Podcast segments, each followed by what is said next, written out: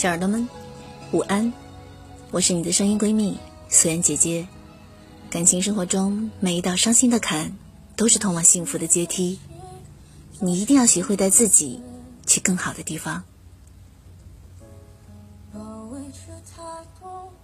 你曾经做过这种选择吗？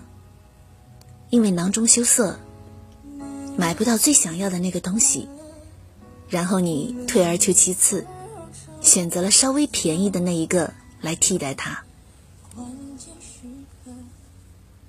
我曾经试过，我以为我做了当下最明智的选择，但更多的是对那个没有得到的东西耿耿于怀。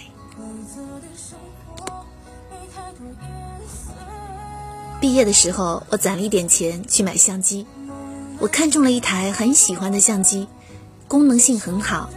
样式也很复古，但是超出了预算两千多块钱。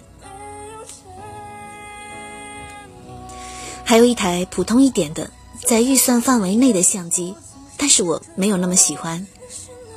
犹豫了半天，我最后选择了在预算范围内，但是不那么喜欢的那一台。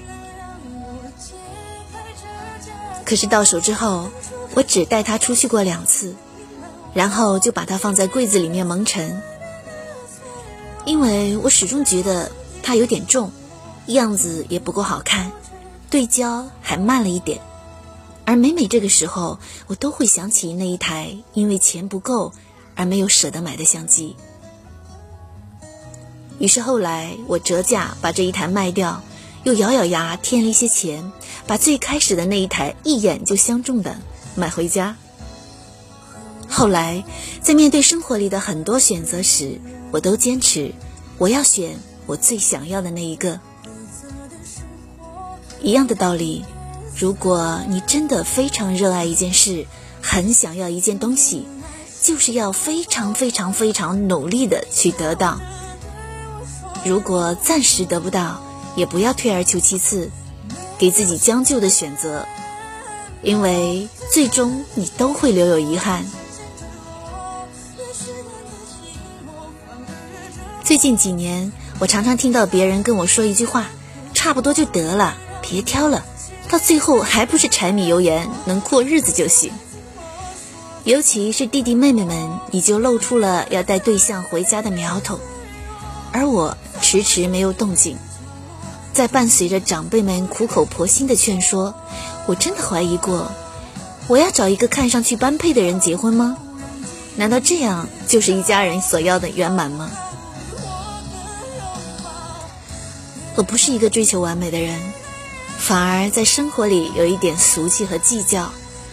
我会因为脚趾磕到桌腿儿这种事情被自己气哭，也会因为熬夜没有抢到优惠券生一天的闷气。但是在谈恋爱这件事情上，我很理想主义。我一直都相信，感情是两个磁场相同的人相互吸引，共同成长。两个人相处越久。越能互相接纳并且深爱，在面对感情这道题的时候，“退而求其次”这个词就显得不公平、不坦荡、不热烈，也不真诚。有人说，玫瑰花谁送都浪漫，日落和谁去看都好看。我不赞同，我还是愿意等那个有意义的人出现。如果他没来，我会自己给自己买玫瑰，我也可以自己看日落。退而求其次这件事，好像是对生活妥协的理由。如果到了多少岁还没有男朋友，就找个人凑合一下；如果还没找到喜欢的工作，那就先随便找一个；如果买不到喜欢的东西，那就买一个差不多的。如果我得不到最想要的那一个，那就选择稍微差一点的。我们总是在安慰自己，如果得不到最好的，那起码要给自己选一个替代品。可是没过多久，你就会发现，因为凑合而选择的人，他会让生活变成一地鸡毛。那个因为差不多而去做的工作，从一开始你就会抗拒。那个替代品只会让你更加惦记你当初想要的。我们以为降低标准是权衡利弊之后做出的最优选择，所以退而求其次成了生活里最常见的戏码。但是，这只会消耗掉我们对生活的热情和憧憬。我一直很相信一句话：没有哪一种人生是靠退而求其次来成全的。如果非要说什么样才算是对自己的人生负责我觉得是为自己坚持争取你想要的。小耳朵们加油祝你好运。